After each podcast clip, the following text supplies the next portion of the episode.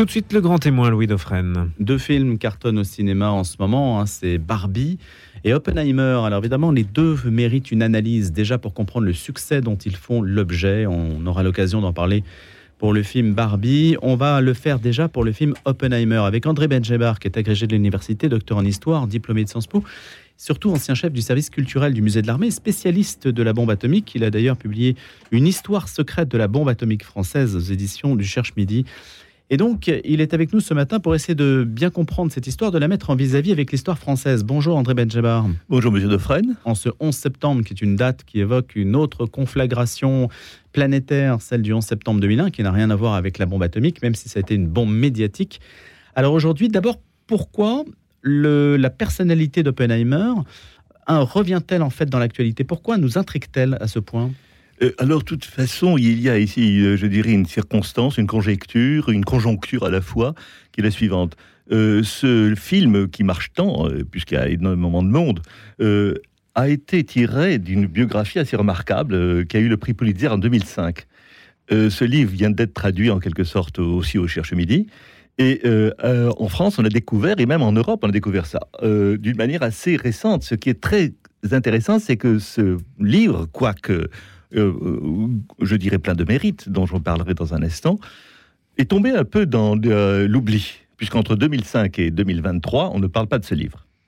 Et donc de la biographie de Robert Oppenheimer. Voilà. Donc ce, livre, aussi méritant qu'il soit, euh, est un peu oublié. Et Nolan raconte qu'un de ses amis lui dit Mais est-ce que tu as lu ça? C'est un sujet de film absolument extraordinaire. Donc le réalisateur. donc le réalisateur euh, euh, lit ce, ce, pavé, parce que c'est un bouquin de 800 pages, très documenté, extrêmement documenté, pour lequel j'ai beaucoup de respect sur la manière dont ils ont travaillé.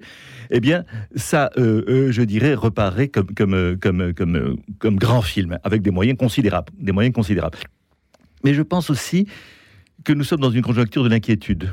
C'est-à-dire que euh, les phénomènes multiples que nous avons ici, euh, bien sûr en Europe avec l'Ukraine, mais également dans le monde, dans d'autres lieux, fait que la question de, la fin de l'humanité, que, posaient déjà beaucoup de grands philosophes, et notamment Günther Anders, se sont reposés et se reposent de nouveau. Est-ce qu'au fond, ce ne sont pas nos civilisations qui sont mortelles, mais on disait qu'il n'y aurait pas en quelque sorte de mort pour enterrer les vivants Qu'est-ce qui est devenu euh, l'inquiétude de l'arme atomique? C'est que euh, nous avons une épée de Damoclès euh, au-dessus de notre tête, nous ne voulons pas y penser. Et ce film fait que nous pensons à cette réalité civilisationnelle. Nous sommes en quelque sorte une planète pleine de bombes atomiques. Et chacun veut la voir. Alors chacun veut la voir parce que... Enfin chacun, chaque État. Chaque État, oui. Mais euh, on peut dire aussi que c'est des volontés humaines. Euh, parce que ce qui est extraordinaire dans cette affaire, c'est la conjonction entre les savants qui sont incomparables, euh, comme Oppenheimer, mais je parlerai après des savants français, qui sont curieusement complètement oubliés de cette affaire. Et j'espère que M. Defresne poserait des questions là-dessus. Mais c'est pour ça que vous êtes là, justement, c'est que le film ne parle pas de ça. Alors, le, le film ne parle pas de ça pour une raison simple. J'ai regardé la bibliographie. La biographie, ils ont été tout comme moi et même mieux que moi aux archives nationales de Washington, dans le Maryland. Et ils ont travaillé énormément, mais ils ont oublié quelque chose d'absolument incroyable. Si l'on savait, et surtout Roosevelt, euh, à quel point Roosevelt a aimé, par exemple, Marie Curie comment Marie Curie a été reçue comme une espèce de diva de la science. Et surtout, ils oublient de dire quelque chose, c'est que par exemple, dans les grandes universités américaines, Princeton, Harvard, les femmes n'avaient pas le droit d'être euh, professeurs. Or, nous avons ici, dans notre histoire, y compris l'histoire américaine, une, interrelation avec les, euh, les, Américains qui est absolument considérable, au point que, que euh, je dirais, Roosevelt a aimé Marie Curie et les Curie. Et surtout, comment peut-on oublier Comment peut-on oublier exactement ce que les gens ont du mal à croire? D'ailleurs, chaque fois que je suis passé dans les radios, et même quand j'ai fait des formations auprès notamment des officiers supérieurs de gendarmerie, les gens ne peuvent pas imaginer que c'est notre cher pays, ici, à Paris, qui a déposé pour la première fois un, brevet sur les charges explosives, dit brevet numéro 3, numéro C. Et ce brevet ne peut pas être ignoré. Pourquoi? Parce que euh, Halban, qui a été un collaborateur du du prix Nobel français Frédéric Joliot-Curie, est parti en courant au Bourget pour déposer euh, le, je dirais, euh, l'article, de telle manière que dans la revue Nature, qui est la, référence, je dirais, des grands savants, vous le savez bien, eh bien, dans la revue Nature, cet article euh, passe. À quel moment sommes-nous, André Benjamin Alors, au printemps 1939, c'est-à-dire avant tout le monde, la France, les Français, l'équipe de, de, Joliot comprend que s'il il y a un neutron qui peut en quelque sorte briser un atome, il peut s'ensuivre une réaction en chaîne. Et une réaction en chaîne, c'est une explosion. Et donc les premiers à penser et surtout à l'écrire et, et, encore plus fort. Mais on parle de bombe atomique? Oui, alors on parle de, de charge explosive. Le mot bombe apparaît plus tard. C'est le mot charge explosive qui est dans le texte.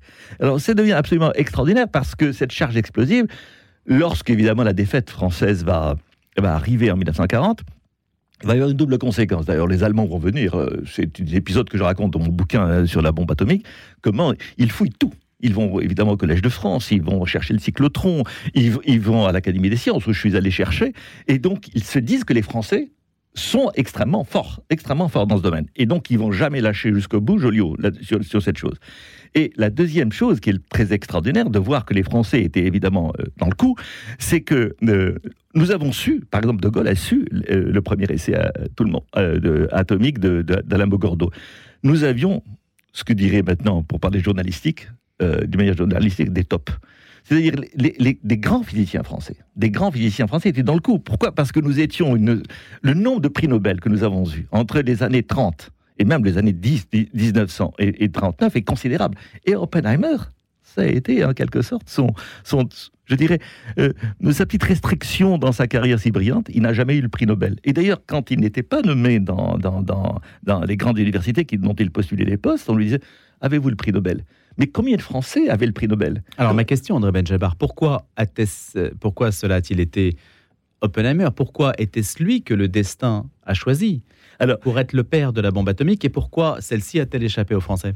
Alors, pour, le, pour la France, c'est simple. Le, destin, le fait que nous ayons été en quelque sorte euh, il n'était plus personne, nous étions sous le contrôle. Mais jusqu'au bout, vous entendez bien, et je, vais répondre à votre question, M. De mais jusqu'au bout, par exemple, en 1943, les Allemands et le gouvernement du maréchal Pétain essayaient de remettre euh, Joliot sur le coup en disant mais non, on va te donner tous les moyens, tu vas avoir l'argent, tu auras, auras l'uranium qu'il faut, tu auras tous les moyens.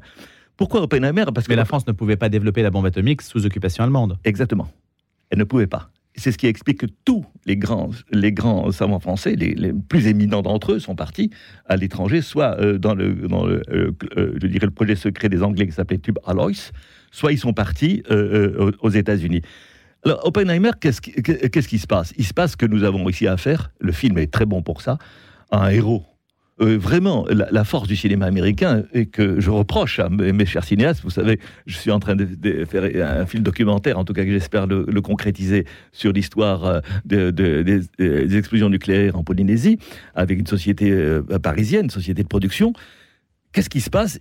On ne sait pas héroïser nos affaires. Les, Américains. Ah, ça, c'est une certitude. La nous, France ne sait pas. Nous, on ne sait pas. On sait pas. On, se moque de l'être humain, on le, on, le, dénigre, on le montre beaucoup moins euh, noble et moins intelligent qu'il n'est, beaucoup moins inventif. Eux, ce film, il est un héros prométhéen du XXe siècle.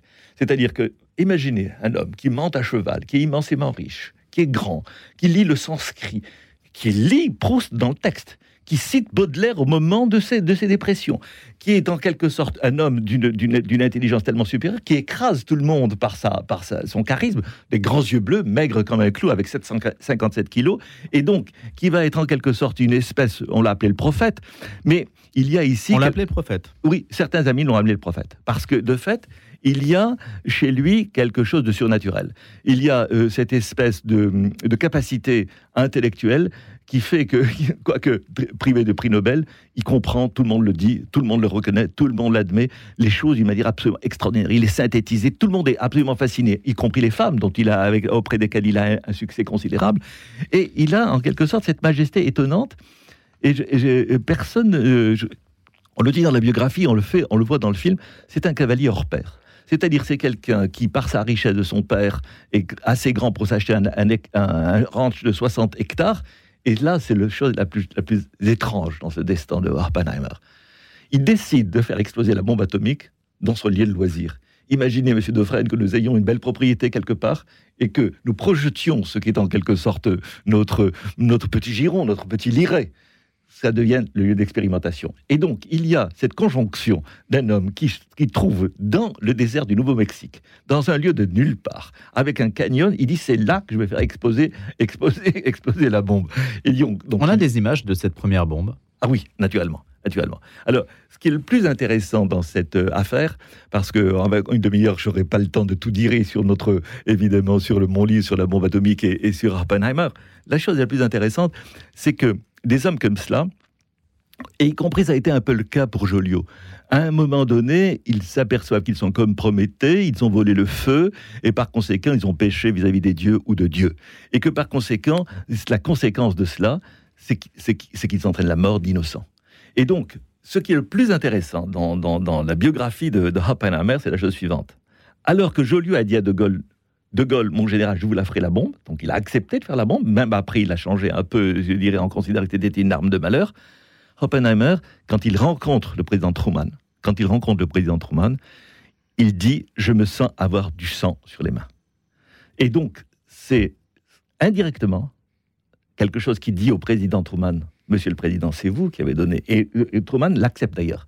C'est moi qui ai donné l'ordre et de, de, euh, je dirais, de ce massacre. Donc le cas de conscience, en fait. Voilà, un cas de conscience qui va être jusqu'au bout. Et que le film montre assez bien. Oui, le film montre assez bien parce que il y a, comme chez tout être humain, comme nous pauvres humains que nous sommes ici autour de cette table, on n'est pas les mêmes à 20 ans, à 30 ans, à 40 ans, à 50 ans, à 60 ans. Nous sommes des hommes jetés dans le siècle avec les découvertes de, nos malheurs et de nos bonheurs, de nos accomplissements et, et aussi de nos troubles, eh bien, ce qui est bien montré, c'est que Oppenheimer n'est pas le même. Quand, il est jeune, bah, il fait une chose absolument incroyable qui est montrée dans le film parce que c'est inimaginable. Il y a un grand savant à Cambridge qui l'humilie parce qu'il est d'une maladresse totale. Autant euh, Joliot-Curie était un, ingénieur d'habileté c'est-à-dire toutes ces petites manipulations qui fait que vos doigts sont ceux d'un orfèvre. Lui, il, fait tout tomber, il fait tomber les, les, les, coupelles, il fait tomber tout. Et il y a quelqu'un qui se moque de lui. Et il est tellement meurtri à Cambridge il prend une pomme, ça, il le reconnaît lui-même, hein, il, il prend une pomme, il met du, cyanure, et il met, il empoisonne sa pomme pour que le professeur meure. Et donc pendant très longtemps, c'est un homme un peu dérangé. Il le reconnaît lui-même. Il, fréquente les psychiatres. Il est, dans une espèce de c'est un homme hors sol en quelque sorte. Quand vous avez quelqu'un qui joue de la musique qui fait tout ce que je vous ai dit du point de vue de ses performances intellectuelles. Il y a quelque chose d'absolument hors norme qui fait qu'ils sont à la fois présents au monde et étrangers au monde. André Benjabar, la figure d'Oppenheimer, donc, qui soulève quantité d'interrogations, parce que quand vous dites ça ressemble à Prométhée, il y a aussi une forme de déchéance qui vient de... Enfin, de déchéance, oui, de, chute qui mm. vient du fait qu'il a déclenché une sorte d'arme divine ou d'arme euh, satanique, je ne sais mm. pas comment l'appeler, mais qui vient du ciel en tout cas et une arme ultime. Mais ce qui est étonnant, c'est comment a-t-il pu avoir des cas de conscience alors que toute sa vie, enfin une partie de sa vie, était consacrée à la fabrication de cette intention-là précisément? euh, Votre question est plus que pertinente parce que de fait, c'est tout le drame humain et c'est peut-être ça qui est intéressant dans, dans, ce côté shakespearien qu'il a. C'est-à-dire qu'il est à la fois quelqu'un euh, qui, euh, bon, son intelligence surnaturelle lui permet de comprendre les problèmes de physique comme nul, nul autre, mais surtout, il est, d'abord, il est juif d'origine, il a été en Allemagne, il, a, fait, il a été chez Heisenberg, il a été à, Göttingen, voir dans, ses parcours en quelque sorte de, connaissances, et il se rend compte que la plupart de ses amis, de ses connaissances juives, euh, euh, euh, partent aux États-Unis. Ils sont persécutés, c'est la mort, ou la, je dirais. Il, se rend compte également, après, il est très sensible à la question de la guerre d'Espagne.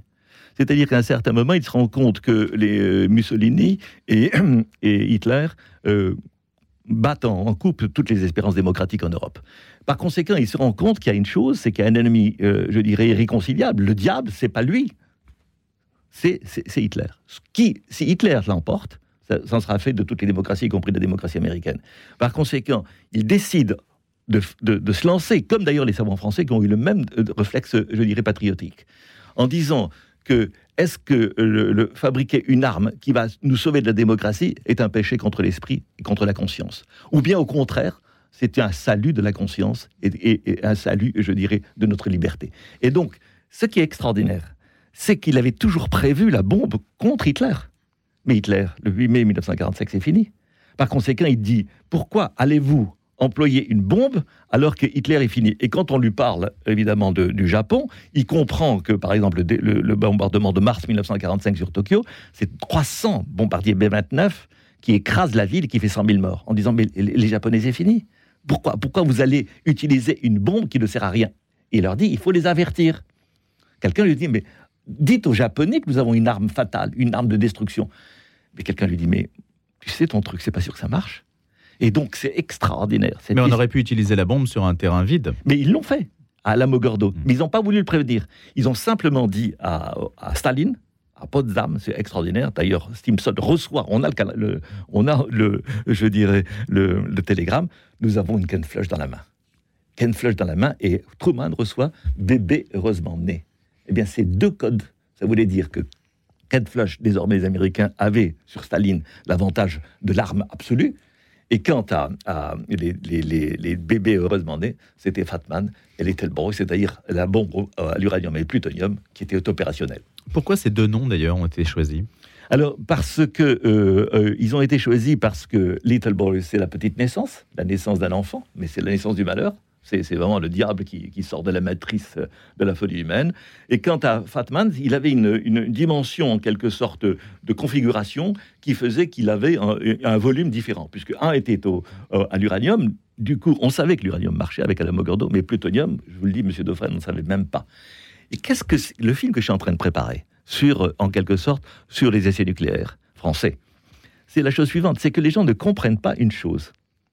C'est que dans toute l'histoire des sciences, dans toute l'histoire des sciences, il n'y a aucun exemple qui s'apparente à l'histoire de la bombe atomique, c'est-à-dire que toujours on fait dans le laboratoire des expériences en réduction à une échelle de plus en plus grande, mais de fait, je dirais, une réduction qui permet de vérifier le fait scientifique.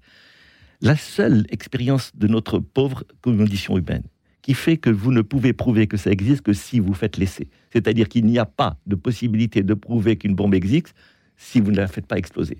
Du coup, on est dans ce paradoxe que l'explosion est absolument une nécessité. Donc, ils l'ont fait à la, à la Mogordo, donc ça marchait. Avec l'uranium, le plutonium, ils ne savaient pas. Vous entendez bien, ils ne savaient pas si ça allait marcher. Mhm. D'ailleurs, ils tremblent tout le temps. Vous savez, ils sont. Alors, le film le montre très bien. Il est comme quelqu'un qui attend un résultat, euh, l'arrivée, je dirais, d'un, événement heureux ou malheureux. Ils, ils sont complètement troublés dans, dans- dans- en se disant tant d'argent, 2 milliards, des milliers d'hommes, des, tous les savants, c'est absolument extraordinaire ce qu'ont fait les Américains. Extraordinaire. Et ce qui est le paradoxe dans cette affaire, et ce qui me passionne à comprendre, c'est que Truman, qui a donné l'autorisation, je dirais, de tirer le bombe sur Hiroshima et puis Nagasaki, il a fait l'annonce. Il a fait l'annonce euh, à la radio. Et j'ai écouté le texte. On l'a, le texte. Quand je suis allé aux archives nationales américaines à Washington, quand c'est exactement dans le Maryland, j'ai écouté le texte et j'ai lu le texte. Et il dit que c'est une quelque chose que euh, Hiroshima est une base militaire. Et il dit que, que- que- il, il ment aussi en disant qu'il en a plein de bombes. De fait, il faut terroriser tout le monde. De fait, ils en ont deux. Mais ils font croire qu'ils en ont C'est déjà un pistolet à deux coups. voilà, qu'ils qu'ils en ont énormément. Mais ce que, ce que, lorsque Truman va quitter les affaires, on va lui dire deux fois. Deux fois, il a répété Monsieur le Président Truman, quel est votre remords? Et deux fois, il dit Ah, j'ai un grand remords, messieurs les journalistes. On s'attend à ce qu'ils disent Pardon d'avoir fait ça, d'avoir pris cette décision. Il dit Je regrette de m'être marié à 30 ans. Je suis marié à 30 ans. Le seul regret de ma vie, c'est de m'être marié tard. Et lorsque le grand philosophe euh, Anders, qui était un philosophe, d'ailleurs le premier mari euh, d'Hannah Arendt, euh, écrit à Kennedy, il lui dit Écoutez, Truman, votre prédécesseur, la seule regret qu'il a, c'est d'être marié à 30 ans. Il ne parle pas de la bombe. Voilà. C'est-à-dire, ils n'ont eu aucun rebord. Et alors, la grande différence, justement, avec Oppenheimer et aussi avec notre conscience un peu nationale, avec l'histoire de ce qui se passe en Polynésie, y compris avec ce que vient de dire le président Macron en 2021 à Papette. Il y a un remords, il y a une dette, il y a une honte, il y a une confusion, il y a, y a en quelque sorte les nécessités de l'histoire qui vous emportent dans des décisions que vous regrettez. Jamais l'administration américaine n'a demandé pardon à Hiroshima. En cinq jamais un président américain ne s'est rendu à Hiroshima. Exactement. Personne n'a été porté, simplement une gerbe de mémoire ou un discours d'affection. Qu'est-ce que Et- ça veut dire, André Benjebar? Ça veut dire que, que, euh, les, euh, que De Gaulle le disait, les États sont des monstres. De Gaulle aurait euh, fait sauter la bombe Ah oui, De Gaulle aurait fait sauter la bombe parce à la place que- de Truman. Alors, euh, euh, alors Aurait-il fait sauter la bombe en, euh, sur Hiroshima et Nagasaki? J'en sais rien, parce que lui, c'était vraiment un militaire plus qu'un politique. Et il savait que les rapports de force, à un certain moment, ça signifie qu'une capitulation. Mais c'est vrai que lorsque la bombe a été jetée chez les Américains, on en a tous les témoignages, ça a été que des bons de joie partout. Pourquoi? Parce qu'ils se sont dit, on va économiser, et c'est l'argument qui a été donné très longtemps et qui est encore donné par certains qui ont défendu le fait d'Hiroshima en disant 50 000, 100 000 GRI en mort, de mois en mort, moins. Combien de guerres encore plus longtemps? Donc, plus les planifications contre le Japon euh, prévoyaient pas une interruption de la guerre, peut-être avant 46 ou 47. Donc, les, les Américains ont arrêté d'un coup la bombe. Et le paradoxe de la bombe, c'est le malheur le plus grand, et c'est aussi la seule arme à qui on a donné, on a présenté qu'il fallait donner le prix Nobel. Aucun remords, André Benjabar, dites-vous, mais les Américains ne l'utiliseront pas ni en Corée ni au Vietnam. Alors, MacArthur voulait. Au Vietnam aussi, euh, euh, la chose a été éventuée parce que, regardez, la bombe ne sert à rien dans la plupart des cas. Elle ne sert à rien. C'est une arme de dissuasion, c'est une arme de chantage, c'est une arme de persuasion, c'est une arme d'invasion. Regardez, euh, je dirais, malheureux Poutine qui passe, ou en tout cas ses adjoints, qui passent son temps à vouloir utiliser la bombe atomique. Mais la bombe atomique, qu'est-ce que c'est? Ce sont bien sûr un flash, une lumière, un son, et en quelque sorte après des retombées. Et ces retombées, elles durent des, années, voire des siècles. Donc, qu'est-ce que c'est qu'une arme qui, en quelque sorte, meurtrirait le terrain que l'on a conquis? C'est plus que de la terre brûlée, c'est de la terre impossible. Est-ce que Vladimir Poutine s'interroge réellement sur l'opportunité de la bombe? Mais je suis persuadé qu'il l'utiliserait, lui. Voilà, je suis persuadé parce que de pan, je pense que science sans conscience n'est que ruine de l'homme. Vous savez, c'est notre philosophie française, c'est notre philosophie de Rabelais. je pense que ce qui fait arrêter un homme, c'est pas la disposition de l'arme, mais c'est en quelque sorte sa conscience. Et puisque nous sommes à Radio Notre-Dame, je rappelle que par exemple une chose aussi concrète que l'arbalète. Le Concile de Latran en 1204 a, interdit l'arbalète. N'empêche que l'interdiction morale euh, par les papes et par leurs successeurs n'ont absolument rien n'a empêché de, non seulement d'utilisation de l'arbalète, mais de toutes les armes Interdiction de l'arme à distance, en fait. Voilà, de l'arme à distance. C'est-à-dire qu'en quelque sorte, euh, regardez avec euh, les armes, à, les bombes à, fragmentation, les, les, les, armes à uranium enrichi, tout, euh, chaque fois que les hommes veulent arrêter une arme de malheur, eh bien, il y a quelqu'un qui les utilise. Dernière question, cette histoire française de la bombe atomique. Là, on a l'histoire américaine avec mm. Oppenheimer. Mm. On n'aura jamais l'histoire française de la bombe atomique, excepté dans votre documentaire, j'imagine, André Benjamin. Mais alors, euh, euh, ça fera l'objet d'une héroïsation un jour. Euh, j'aimerais tellement que l'on fasse la chose réellement simple. Je suis prêt à aider tous les scénaristes. Si on, se rendait compte que Julio Curie est entré au Panthéon en 1958, qu'il est au Panthéon, que personne ne va le voir, que personne ne comprend pourquoi. Comment la France est devenue une puissance nucléaire? Elle est devenue une puissance nucléaire contre la vie des Américains, avec la puissance de nos, de nos, chercheurs et de notre capacité pour faire de notre France une puissance à la fois nucléaire civile et une puissance à la fois nucléaire militaire. Merci beaucoup André Benjabar. Et puis je renvoie à votre histoire secrète de la bombe atomique française, finalement si peu connue, même si on sait que la France évidemment est une puissance nucléaire, aux éditions du Cherche Midi. Et puis je rappelle que vous êtes docteur en histoire et diplômé de Sciences Po. Merci d'avoir été avec nous. Puis aussi, bien sûr, ancien chef du service culturel du musée de l'armée. À bientôt. À bientôt.